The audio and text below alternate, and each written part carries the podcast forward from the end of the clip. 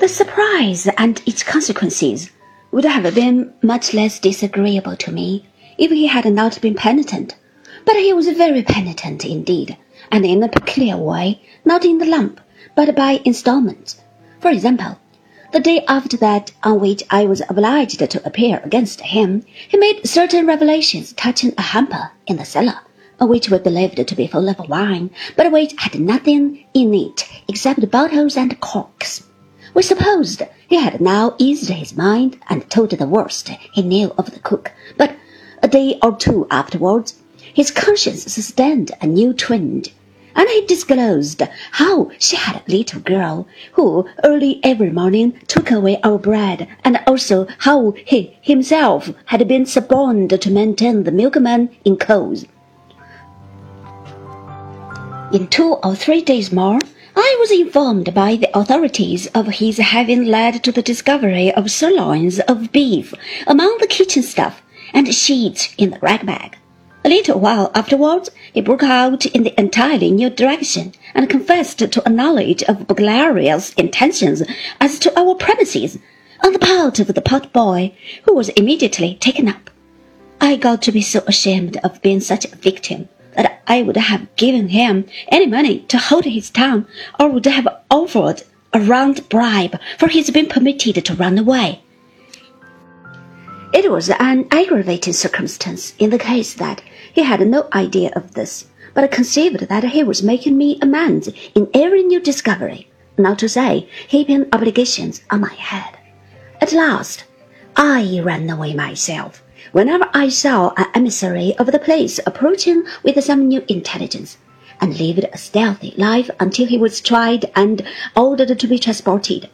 Even then, he couldn't be quiet, but was always writing us letters and wanted so much to see Dora before he went away that Dora went to visit him and fainted when she found herself inside the iron bars.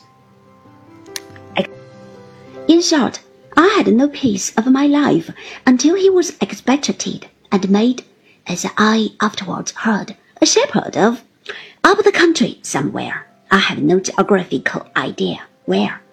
All this led me into some serious reflections and presented our mistakes in a new aspect. As I could not help communicating to Dora one evening, in spite of my tenderness for her. My love, said I, it is very painful to me to think that our want of system and management involves not only ourselves, which we have got used to, but other people. You have been silent for a long time, and now you are going to be cross said Dora. No, my dear, indeed. Let me explain to you what I mean. I think I don't want to know, said Dora. But I want you to know, my love. Put Jip down.